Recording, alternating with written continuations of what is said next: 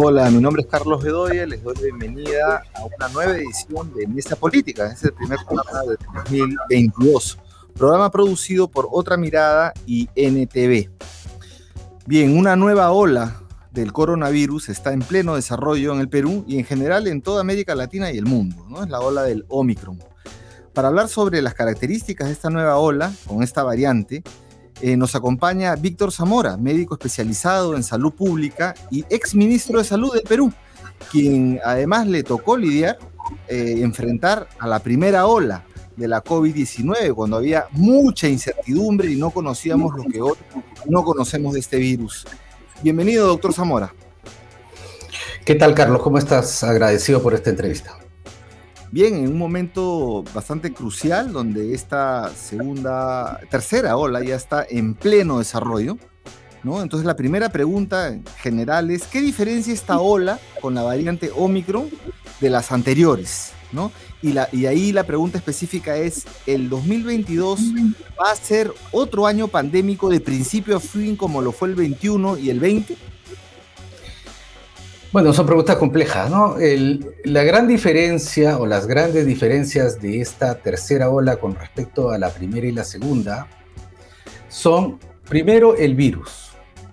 El virus es totalmente distinto al de la primera ola en varios sentidos. Primero es el virus más contagioso de la, o la variante, ¿no? Esta variante es la variante más contagiosa de virus alguno que hemos enfrentado en la humanidad y por lo tanto me solidarizo con el señor ministro Ceballos, que tiene que enfrentar una ola pandémica con un virus desconocido en esa faceta. La otra diferencia es que eh, la sociedad se encuentra mejor preparada porque ya tiene conocimiento de cuál es el mecanismo principal de contagio. ¿Cuál es? Es el aerosol, el lugar donde está el aire eh, estancado, es el principal mecanismo de contagio. Antes no sabíamos, nos lavábamos las manos, nos cubríamos los pies, cambiábamos nuestra ropa, no sabíamos dónde estaba. Hoy día sabemos cómo se contagia. Y la tercera gran diferencia es que tenemos una vacuna.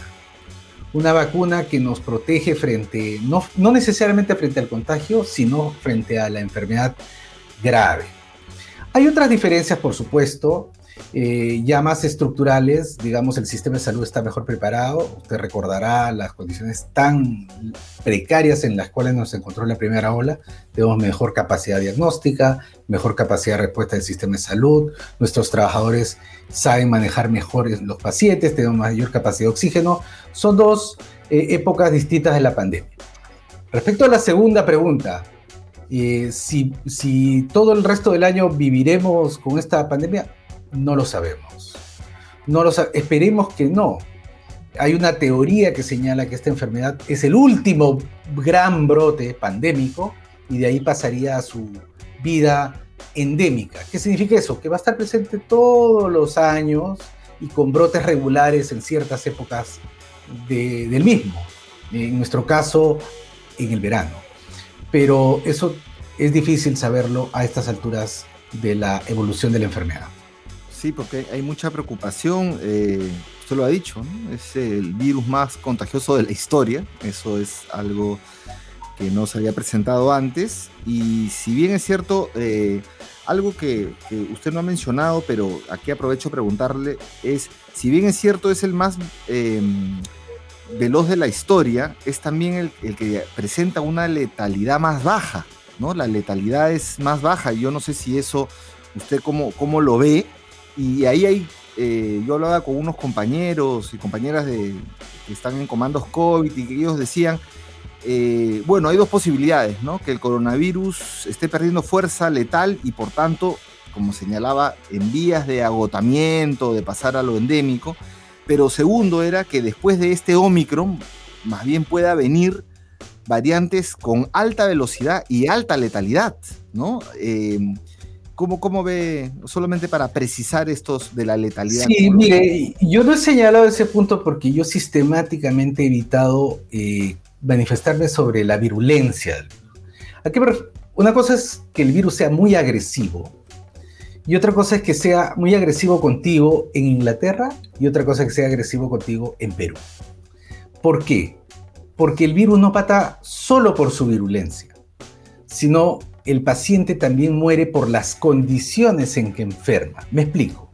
Yo puedo estar muy enfermo y llegar a un, servicio de salud que no tiene oxígeno. ¿Qué me mata? ¿El virus o la falta de oxígeno? Puedo llegar a un servicio de salud en las cuales esté altamente riesgoso, sea, contaminante, porque ir a un hospital hoy día es un riesgo para nosotros. Podemos contraer una enfermedad de muchos bichos y gérmenes que viven en los hospitales. ¿Qué nos mató, el virus o los bichos hospitalarios? Puedo llegar al servicio de salud y en esa guardia justamente el intensivista se reportó contaminado, no asistió. El chofer de la ambulancia también. La enfermera circulante también. Entonces el sistema no tiene los suficientes recursos humanos. ¿Qué mata? ¿El virus o ese sistema que no tiene recursos humanos? Entonces es un poquito más complejo. Si bien es cierto el virus produce menos muertes en general, en Perú, dadas las condiciones en las cuales nos tratamos, yo tiendo a ser un poco más cauteloso. Espero las próximas dos semanas para ver si nuestro sistema es capaz de absorber este golpe. Muy interesante eso, sobre todo para no bajar la guardia, porque ya se dice por ahí, no, me contagio, pero de ahí pasa porque este virus no mata, ¿no? Esta variante no mata. Es interesante lo que usted señala. Caución. Bueno, hay otro, hay otro aspecto que hay que ser muy cauteloso también. Puede ser que no mate, pero estamos muy tempranos para diagnosticar si no deja huella. No sabemos si este virus nos va a dejar alguna eh, comorbilidad, alguna, eh, lo que se llama las formas largas del COVID. Entonces hay preguntas que, sobre las cuales no tenemos respuestas aún. Todavía hay. Y bueno, ya entrando más a Perú, usted, usted está que señala, se ha solidarizado con el ministro Ceballos porque tiene que enfrentar este virus más rápido de la historia o esta variante más rápida de la historia.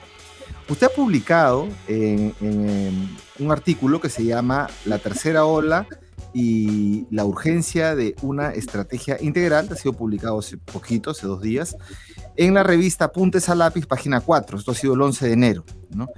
Usted ya afirma varias cosas interesantes, pero una idea general, ¿no? La idea general es que el gobierno del profesor Pedro Castillo ha desperdiciado o de alguna manera no ha aprovechado una especie de armisticio que usted le señala, que nos dio la vacuna de cinco meses, donde hemos, tenemos un gran ritmo de vacunación, mejor que incluso países adelantados o países del primer mundo, como se le llama, y no ha desarrollado entonces una estrategia integral. Y lo que hay, y usted lo critica ahí fuertemente, dice que tanto la primera ministra Mirta Vázquez como el, presidente dejan el liderazgo o parece que dejan el liderazgo solamente al ministro Ceballos, cuando esto no solamente es un tema de salud, sino un tema económico, un tema educativo, un tema de alimentación, de, que involucra a distintos sectores que además tienen intereses contrapuestos. Usted lo dice muy bien en el artículo, ahora le voy a hacer una pregunta. Pero usted dice algo más.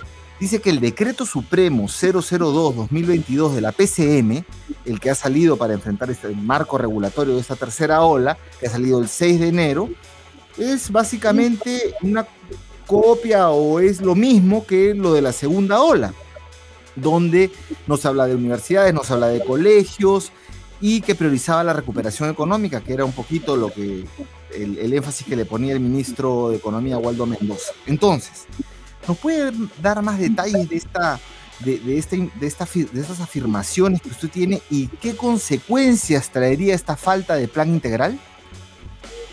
Mire, eh, yo voy a empezar eh, valorando, felicitando el extraordinario desempeño del sistema de salud para vacunar a toda nuestra población, liderada por el ministro Ceballos.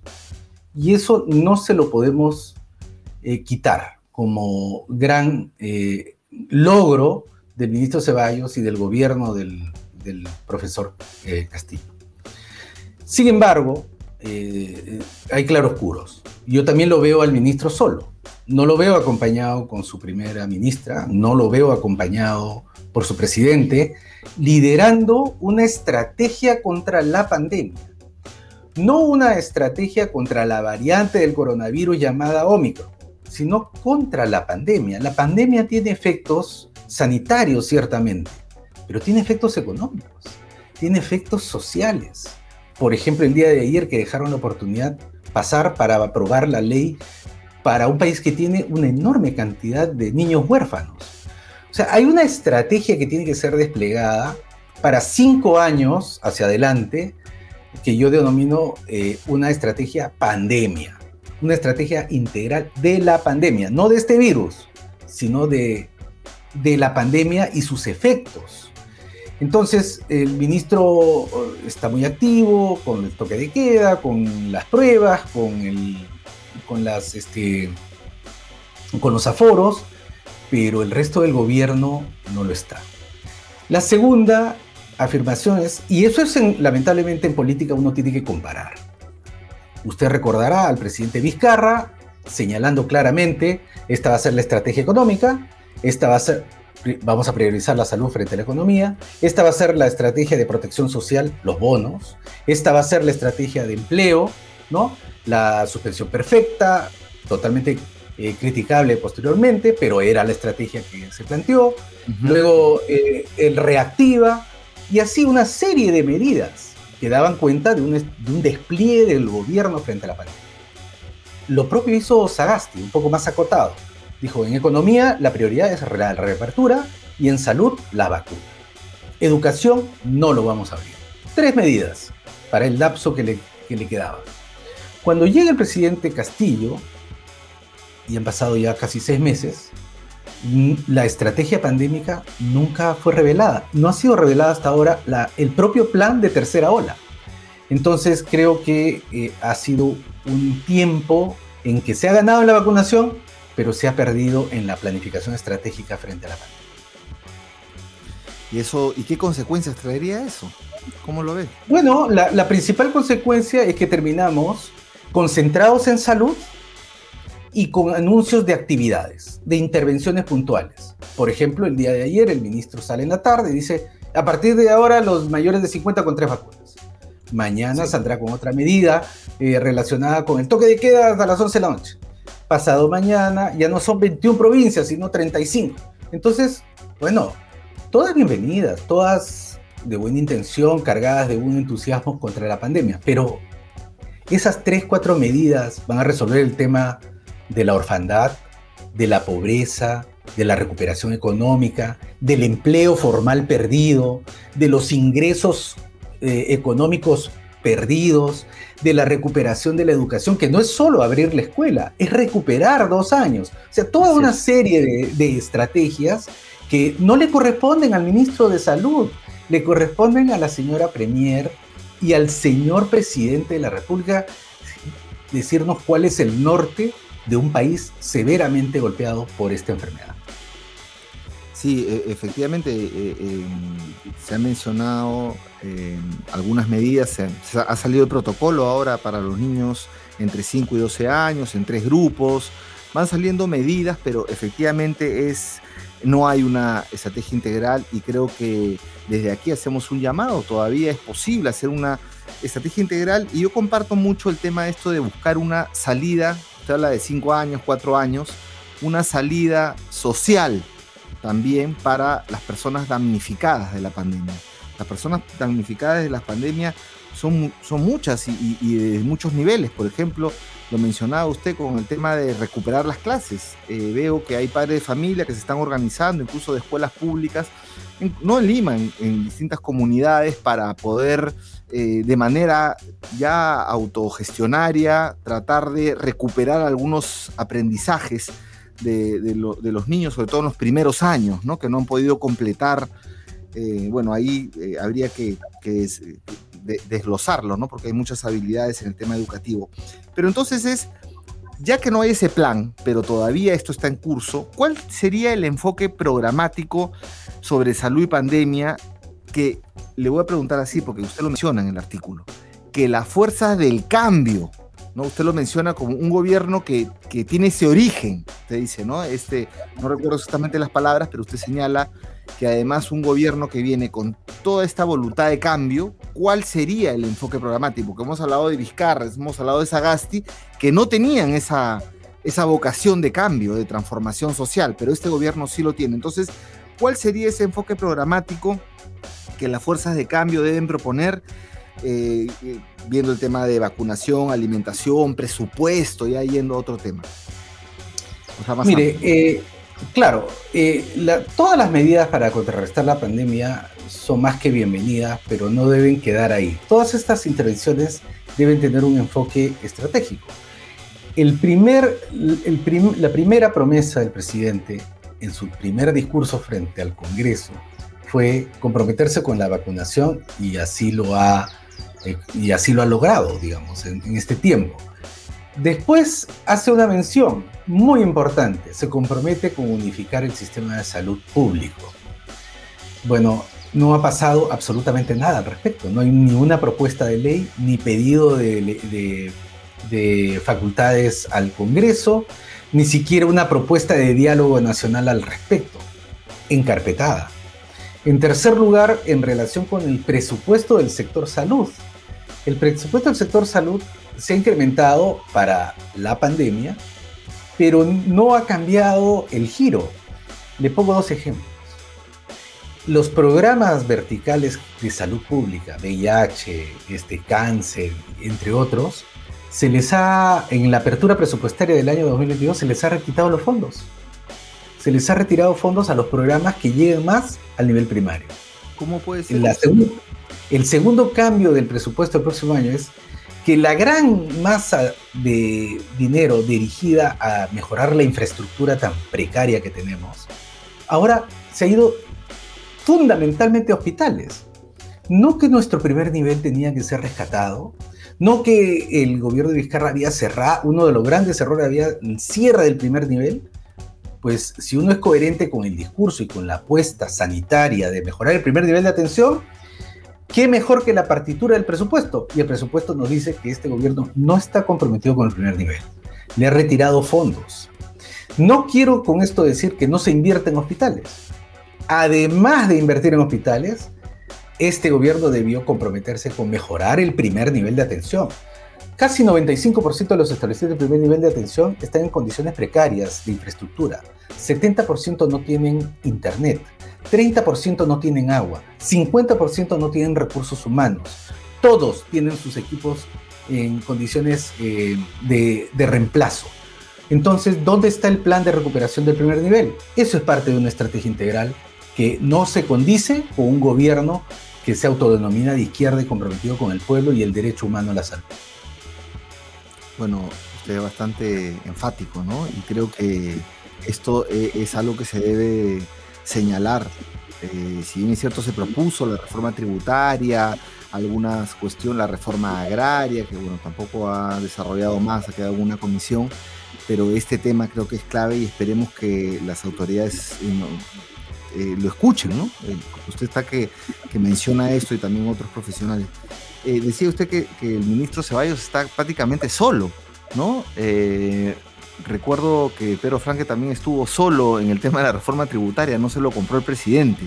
Creo que eso debe corregirse también, ¿no? Usted ha sido también enfático en eso. ¿Cómo lo ve?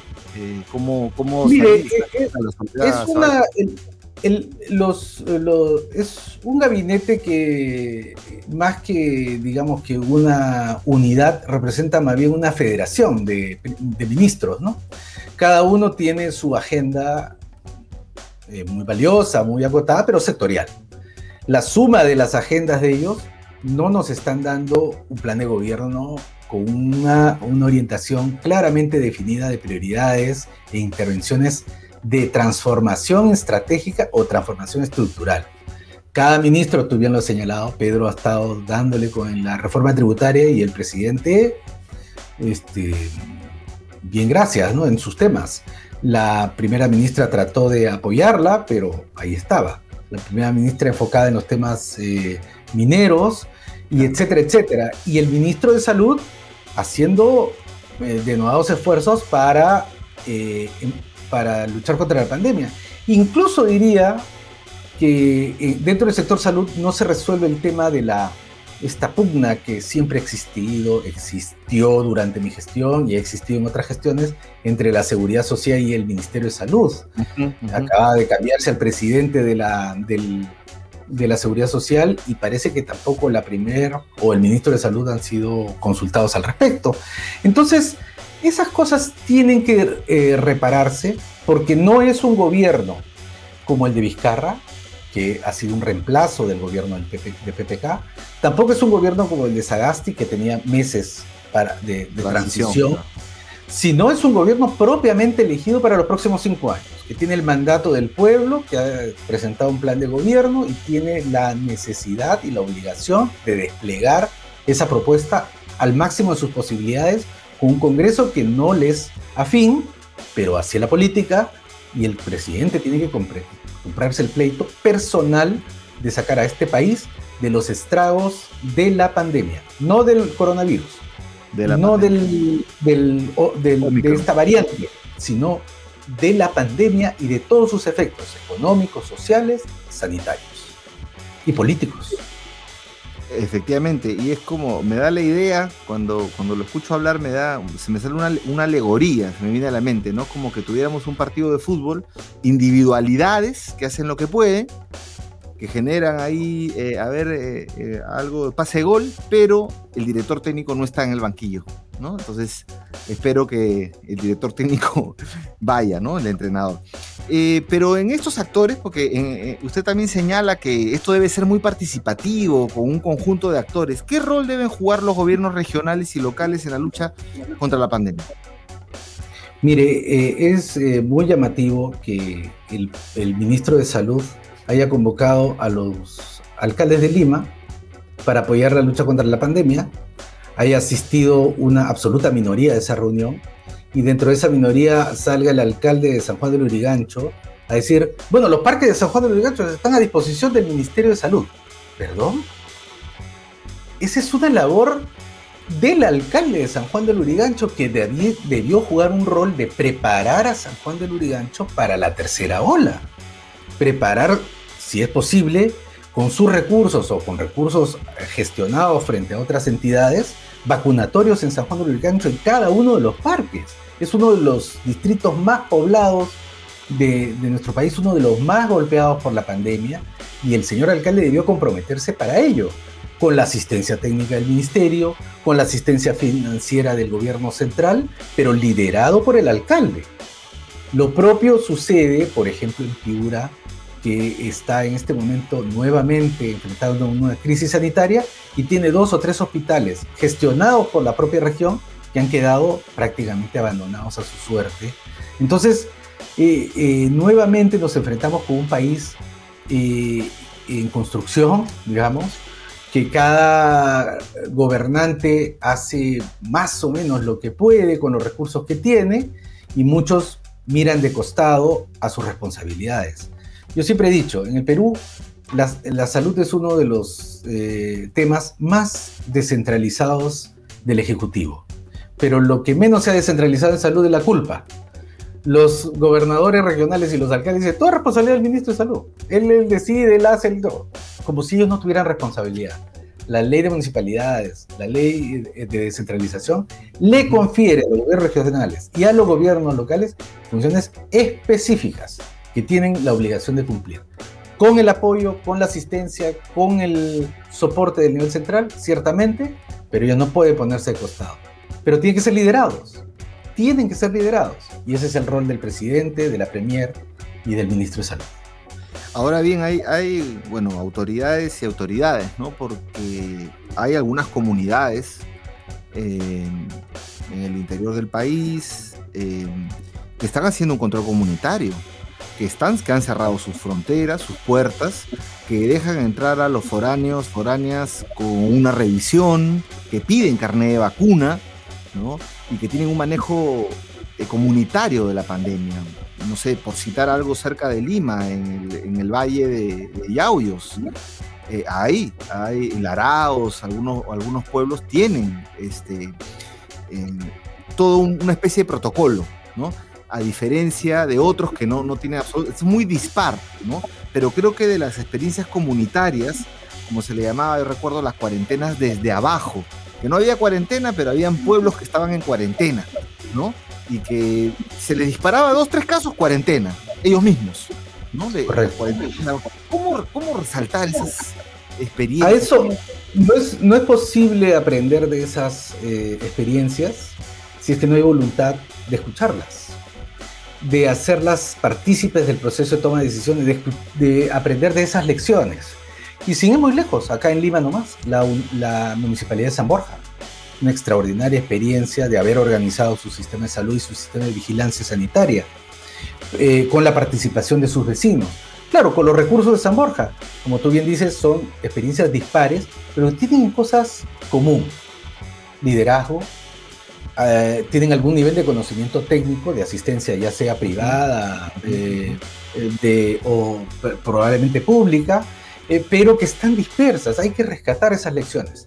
Yo recuerdo mucho en el plan de anemia, el plan nacional de anemia se nutrió de cerca de 14 experiencias exitosas en el Perú, de cómo habían logrado en ciertas zonas de Arequipa, en ciertas zonas de Ayacucho, Huancavelica y en el norte del país, eh, reducir la anemia sustantivamente. Cuando el nivel central había fracasado completamente, oye, ¿cómo lo están haciendo?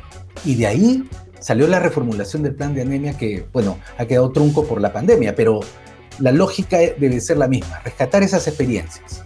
A eso me refiero con participativo, eh, y que los gobiernos locales participen, ¿no?